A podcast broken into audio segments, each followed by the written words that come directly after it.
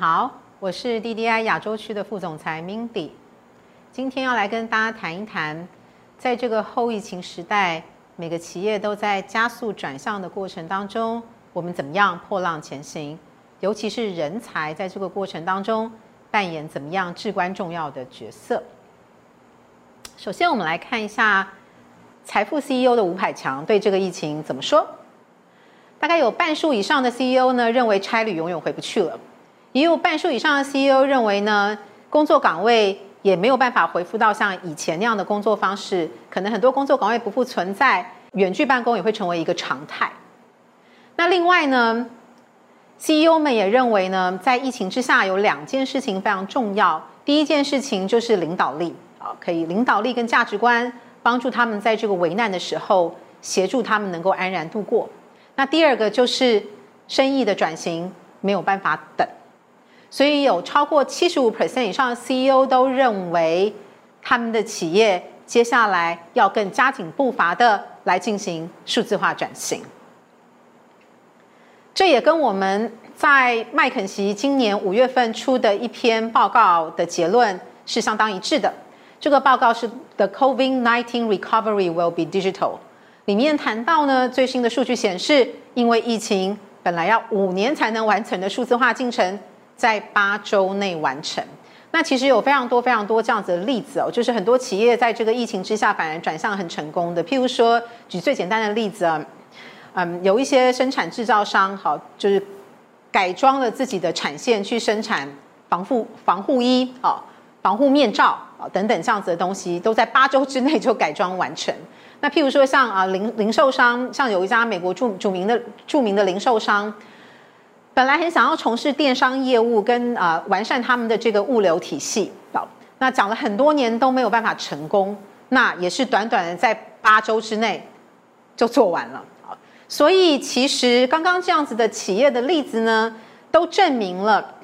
其实这个疫情带来的是挑战，但是其实对很多 CEO 而言也是机会，那只要你这个企业能够成功的 pivot。也就是成功的弹复转向，那就是很重要的关键。Pivot 这个字是弹跳的意思，那很常用在新创企业啊。那新创企业因为要摸索他们的商业模式，所以他们很长很长要去 Pivot 去找到新的这个这个商业模式啊。那现在呢，所有的企业在这个后疫情时代，你最重要的制胜关键能力就是你能不能够快速的 Pivot。能不能快速的弹富转向？那从刚刚几个成功的例子，我们发现是可以的。好，那而且呢，CEO 们在尝过了成功快速转向的甜头之后，他们再也无法接受归宿的改变，回不去了。好，所以我们可以听听看这些 CEO 怎么说啊。譬如说，有个 CEO 说：“哦，我们打破了数年以来无法打破的本位主义。”那也有 CEO 说：“哎，我们公司的决策是前所未有的快速，我从来没这么快过啊！每个会议我们都要求不要废话啊，然后每个会议一定要有结论啊。那不要人人都来参加会议啊，必要人来就好了，赶快做决定。那本来呢，团队团队可能不沟通的，现在沟通时间也变多了，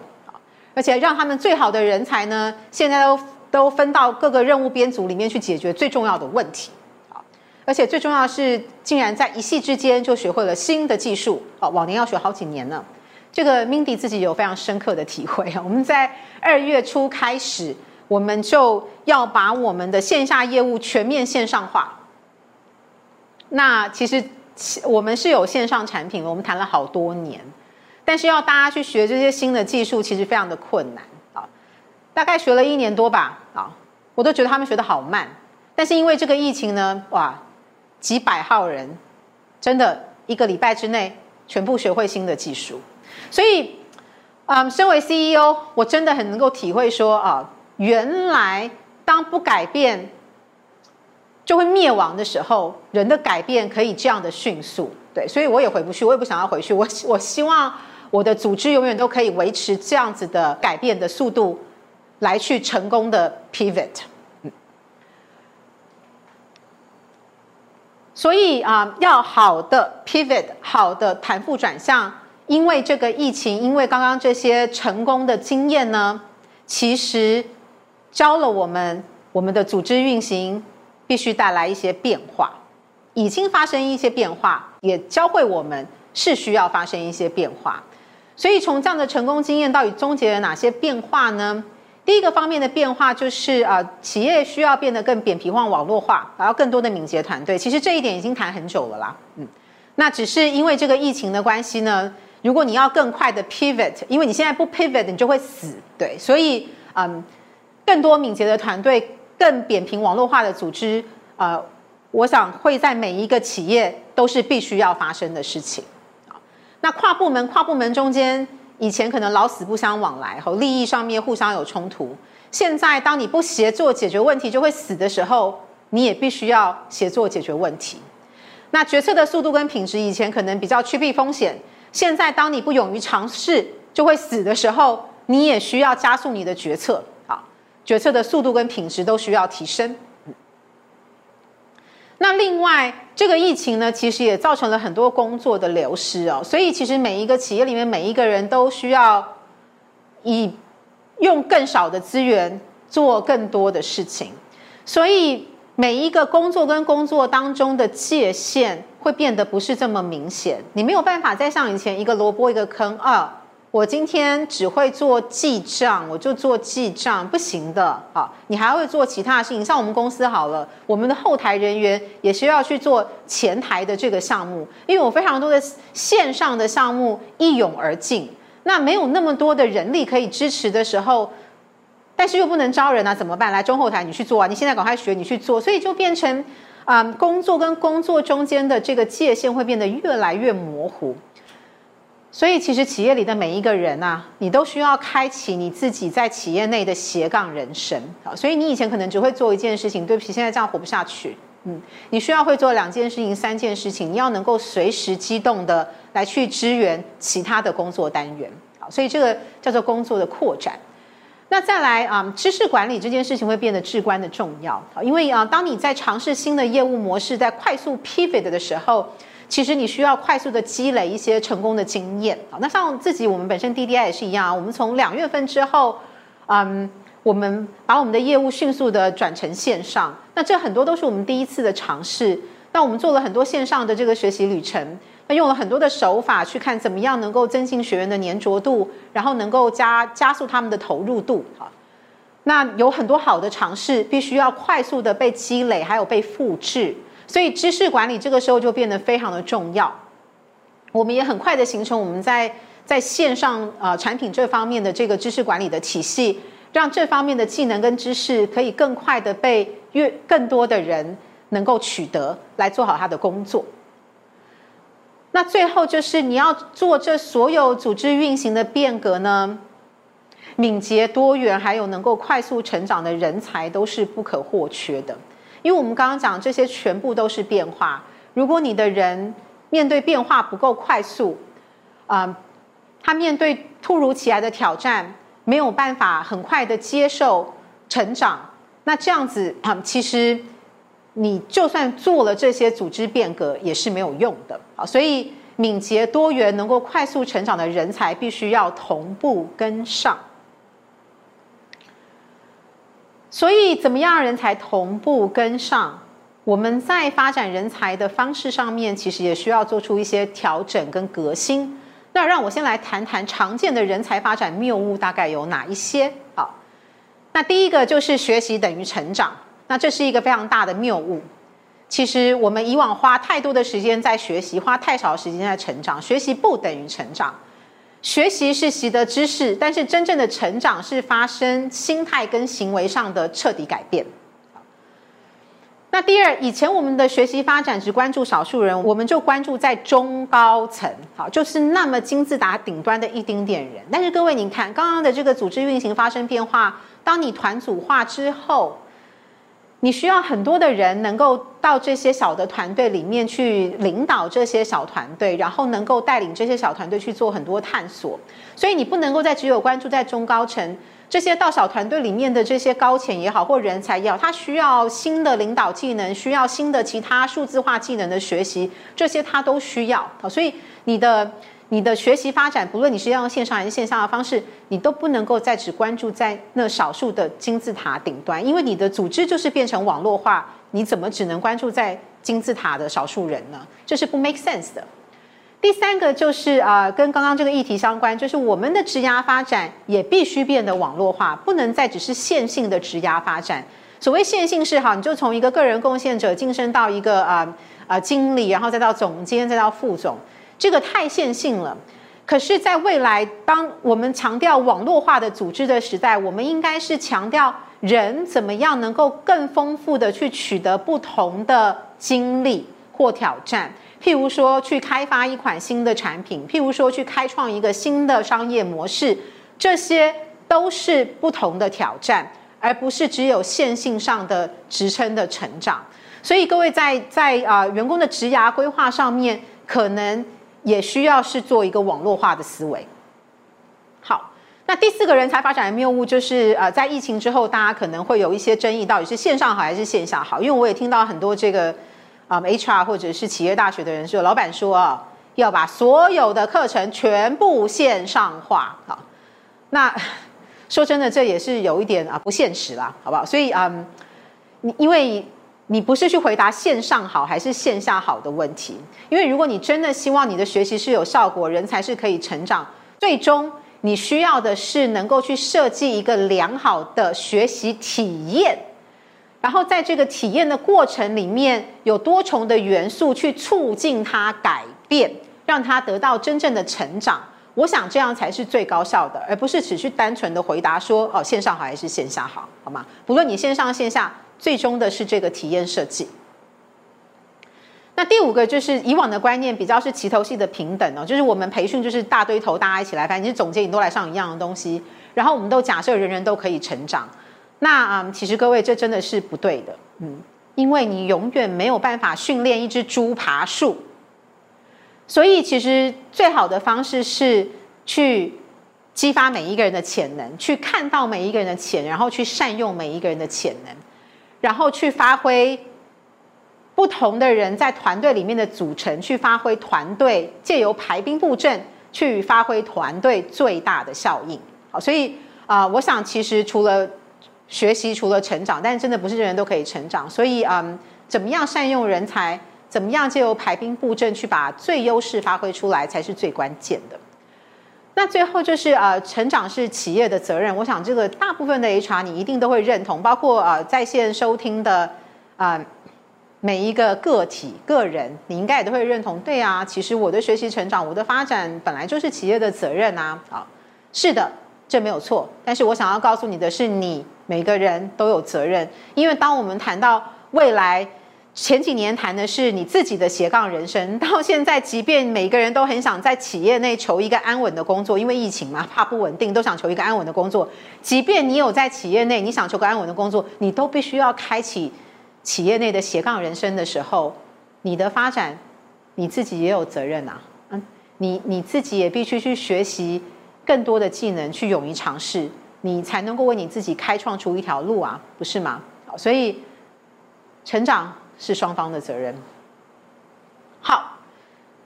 那以上谈完了常见的人才发展谬误，接下去我想要把我的话题聚焦到学习跟成长这个话题上来，更细化的谈一谈学习跟成长。那怎么样从学习到成长呢？来，这个 DDI 的 model 供各位做一个参考。那首先第一件事情，你要先确定你的根基。就是各位片子左上方，什么叫根基呢？根基就是第一，你要明确你的组织议题啊，就是你今天做这样的培训，譬如说你是要广泛的培育大家数字化技能，还是你今天要去呃培育大家敏捷变革的技能啊？这个是以一个组织议题为根基，然后以用户需求为中心来做一个好的设计啊。那用户中心就是譬如说啊，现在大家可能忙着在转向。那我们的学习需要利用碎片化的时间，那这个碎片化可能就是一个啊学习者的需求，所以这叫以用户需求为中心。所以首先是根基的部分非常重要，好，就组织议题为根基，用户需求为中心。那再来就有三方面的方法，能够帮助你去从学习到成长。那第一个方面呢，叫做激发，你要先有一些方法去激发一个人学习跟改变的意愿啊。所以那其实有一些方式，譬如说啊，能够有一些自我洞察的工具啊，透过好的一对一反馈去激发他愿意很走心的去激发他愿意改变跟学习的这个动力出来啊。那再来就是学习的方式，现在有很多很多经过科技的赋能，有很多很多学习的方式，帮助你获取知识或技巧，或甚或进行一些基本的练习。好啊，举个例子来讲，可能线上有很多自学的微课啊，好，那也可以透过线上训练营啊，或者是线下的传统课堂啊，啊，透过一些知识检测的小游戏啊等等，或透过一些 VR 的方式去进行一些，譬如说辅导对话的练习呀，或面谈技巧的练习呀。这些啊都是归属在学习之下，就是你有这么多的方法可以帮助你去学习新的知识技巧，并且做到初步的练习。那之后怎么样能够成长？就是回到工作当中，要给你真正的机会，让你能够在实操当中能够应用，并且精进你所学的这些技巧或能力，然后让你去养成新的。行为习惯，譬如说，把刚刚在 VR 里面练习，就是跟虚拟人物练习的辅导，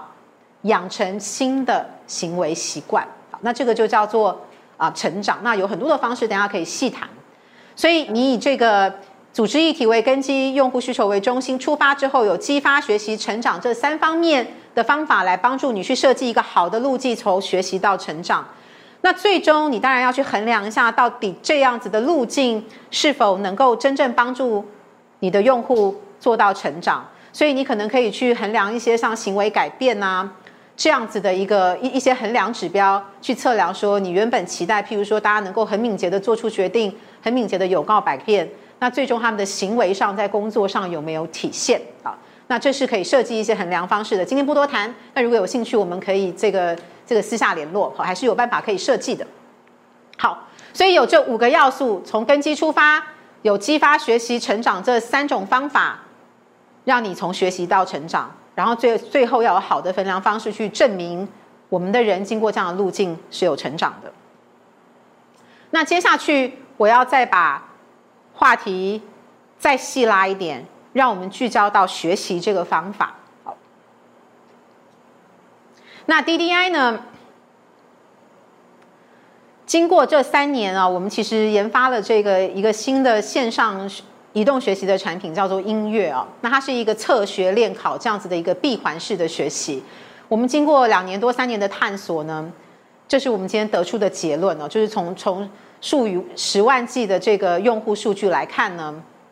我们会认为技术虽然升级了学习的方式，但是却从来没有改变学习的本质。那到底学习的本质有哪些呢？从从我们这个数以十万计的这个学员数据当中，我们也发现有五个非常重要的发现。第一个是，嗯，其实学习者比较喜欢发挥优势的动力，比补足短板的动力要来得强。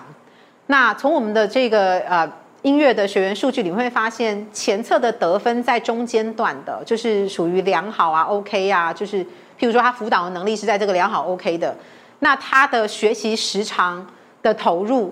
好，跟他完成所有学习活动的完成度的投入度都会比较高，好，所以这也就意味着就是说，哎，其实，嗯，人还是比较想要发挥自己优势的能力，让他好还要更好。那第二个很重要的发现就是，学习的时间可以碎片化，但是内容真的需要体系化。那从我们的学习数据去发现，有一些相关的能力一起学，可以有互相增强的效果。哪些相关能力呢？譬如说，像我们把绩效管理、辅导跟授权，因为这些都是跟提升绩绩效相关的能力，一起学。这三堂课一起学，学完之后，这些学员在这三堂课的后侧的进步成绩，都比只单独学某一堂课的进步成绩要来的明显的提高。好，所以设计一个好的体系化的学习路径。其实是有让学习有互相增强的效果。那第三就是在学习设计的时候，模拟跟演练，不论你要做线上线下，模拟跟演练真的不能够少，因为模拟演练的次数可以大幅提升学习的效果，并且促进它的应用。那我们在我们这个测学练考就练的环节，我们发现啊，学员模拟的次数越多，因为他模拟完之后会给他分数，好像好像玩那个手游一样，就是给他分数。那他如果觉得他分数不够好，会一而再、再而三的再去玩、再去玩。所以我们会发现说，模拟的练习次数玩的越多的学员呢，他后测的分数提升的呃程度是越高的。好，所以嗯，你模拟次数越多，你的学习效果就越提升。那第四个就是我们觉得线上。如果能够积累一些好的学习数据，是可以帮助你做到更好线下更聚焦的这个课程的设计。所以举个例子来讲，譬如说啊，学员上了线上辅导的这一堂课，然后从线上的练习数据发现说，哦，这些学员在于能够跟员工讲清楚他们的绩效问题是什么，这样的行为做得很差。那你在线下呢，真正上课的时候。这个我们叫翻转课堂了哈，你在线下上这个翻转课堂的时候，你就可以去设计案例，让他们专门就来练习刚刚这个行为，就怎么跟员工把你的表现问题的的问题到底在哪里讲得很清楚，好，就专门设计案例，很聚焦的练习，那这样就更可以促进行为的应用跟转化。那最后一点，我们很重要的发现就是，无论人机或人人。互动的体验还是非常重要的，它可以大幅提升学习者的投入度。好，那我们去比对了，就是音乐这个产品，它是自学的，跟有运营师在里面做引导的，我们会发现说，完全自学的大概完成率就是四十个 percent 左右，但是如果有运营师去引导的话呢，它的学习完成率可以提高到五十个 percent 以上，好，就是到达九十九十多个 percent。所以其实无论人机跟人人哦，人在学习上还是希望有很多的讨论跟互动，这个是可以增强他们的学习动力跟效果的，好吧？所以这一页是告诉大家有这么多好的最佳食物，不论技术怎么改变学习的本质，这样的最佳食物是不会变的。嗯，那这也就啊要告诉大家是什么？就是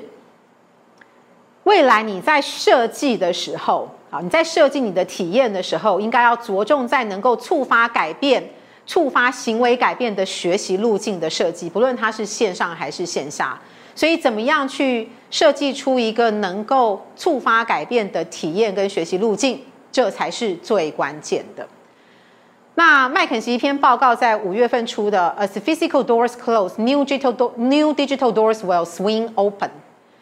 这篇报告里面谈到，线上及线下战争不会是谁输谁赢的结果，只有最好的使用并结合两者，为用户创造最新、最有启发、最有意义的体验，才能赢得用户的心，最终获得胜利。这个在学习设计上也是一样的。所以啊，这张片子摘录了线上线下的优势。如果你能够最好的结合两者啊，我想它就可以帮助你设计出一个好的用户体验路径。嗯那所以线上包括知识的传递，嗯，可以比较快速，可以比较规模化，时间可以很弹性，而且像我刚刚讲，如果你运用一些 VR 的技术，其实还是可以做到即学即练这样子的一个效果。而且线上的学习数据可以帮助我们去为线下的课堂做更好的设计，这些都是线上的一些优点。那线下当然，如果你很需要观察或者是反馈很细化的观察反馈，那当然线下有引导式的观察反馈，这样是更能够帮助学员成长的。那我想案例的讨论啊，呃，实际场景的讨论，这些线下当然是可以更为丰富化，嗯，那而且有一些课程，如果是属于像产品设计的工作坊啊，这种很需要脑力激荡或者是图像思考的，你还是线下可能做这种这种图像沟通会比较方便一点。那最后还是，我想人的基本需求是不可在你做设计的时候是不可被忽略的，人呢都有基本亲近的需求，所以线下这个元素还是不可少的，好吗？所以啊。线上线下呢，就是有各各自有这样的一些优优点，那么就是期待大家能够有一些启发，回去做一些很好的设计，去成功的结合两者的优点。好啦，那谈完了这个啊学习的本质跟最佳实物，那想问大家一个问题，就是再优质的学习体验都只是成长的开始，那是什么让人们产生心态跟行为的改变呢？来，你可以在心里面自己回答一下这个问题。那我的答案是什么呢？根据我二十年的经验，我终结了这五点。第一个，以战代练非常重要。真正的历练会带来挫折，带来失败，而挫折失败会带来成长，这才是成长的开始。所以，嗯，组织企业的团组化，我觉得这是一个好的好的方法，好的趋势。就是有这么多团组，其实新增了很多机会，你可以加速你的高潜的成长，可以让他们去历练这些啊多元的举措。那有真正历练的机会，带来挫折，才可以成长。那你为了确保这些高潜能够在挫折、在失败里面真正的能够成长，其实教练的辅助也是非常重要的。好，所以嗯，如果教练可以协助在这个过程里面去提升。巩固他的能力，跟跟转换他的心态去面对这样的挫折，我想可以让他的成长更啊事半功倍啊，所以我也想呼吁，就是每个企业里面可能建立教练池是一个必要的举措。那第三个很重要的实物，在我的经验里面，我觉得有呃实时的反馈，尤其是平衡的反馈。对一个高潜的成长也是非常重要的。你第一次做一件事情，一定会有做得好跟做不好的。你第一次去领导这个呃商业模式的转型，好了，就你你有个新的线上的产品，要能够去探索到底它的 product market fit 是什么，就是它的它的产品跟市场怎么媒合程度到底怎么样。那你在做的过程里面，一定有一些市场因素你考虑到，一些市场因素你没有考虑到，对吧？所以你第一次在过在做的过程里面，如果有一些专家或你的你的你的领导可以给到你一些实时的反馈，那你马上就可以修正。哦，原来我下次在推出产品的时候，我应该考虑什么样的市场因素？那这样子其实成长才会是最立即的。那第四个是同才的支持小组也非常非常的重要。那我这边要很强调是，所谓的同才是有相同经历的人。打个比方来讲，就是在经济下行的时候，现在每个每个销售可能这个压力都非常的大。那销售的主管要带这群销售，压力也很大，想说怎么在这种不确定的状况之下，自己都没有信心，要给各位打鸡血，对吧？所以都有这种经历的人，是不是可以有一些呃定期的聚会，然后是很有组织性的、很结构性的，借由专业的引导来结构性的引导这些这些呃主管来讨论说，哦，我们怎么样去克服这个工作上的困难跟挑战？那我想他们因为经历相同，所讨论出来的东西呢，很实操。大家可以从彼此的经验当当中去成长，那不论再多的方法，我想最后还是要回到个人啦哦，就个人你自己的成长心态其实非常非常的重要。别人给你再多，如果你没有办法成长，你不愿意成长，那讲再多都是枉然所以个人的成长心态非常重要，就个人的 growth mindset。那这边很简单的跟各位带一下什么是 growth mindset。简单来讲，就是有 growth mindset 有成长 mindset 的人相信。失败是不可耻的，失败等于我成长的机会。那他们越挫越勇，会有尝试新的东西的勇气，好，会愿意承担风险，因为他打从心底就相信失败就是成长的机会。而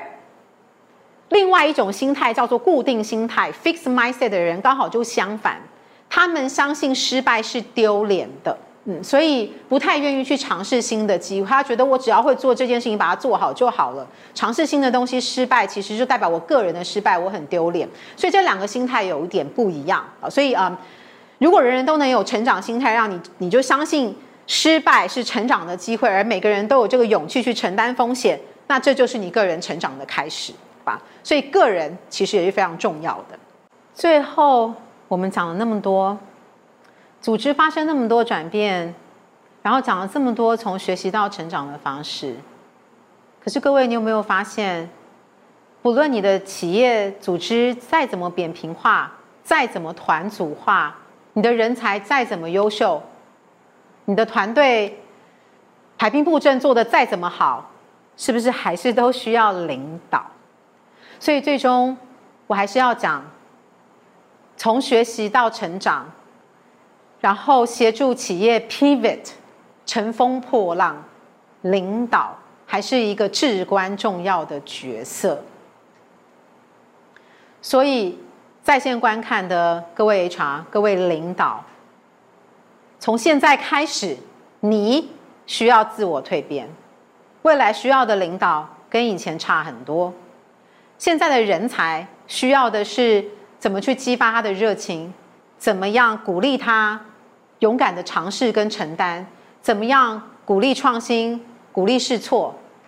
怎么样接纳多元，怎么样很敏捷的去拥抱变革，这是未来需要的领导，也是人才需要的领导。所以各位领导，从现在开始，就请你学会如何做一个时代跟人才需要的领导。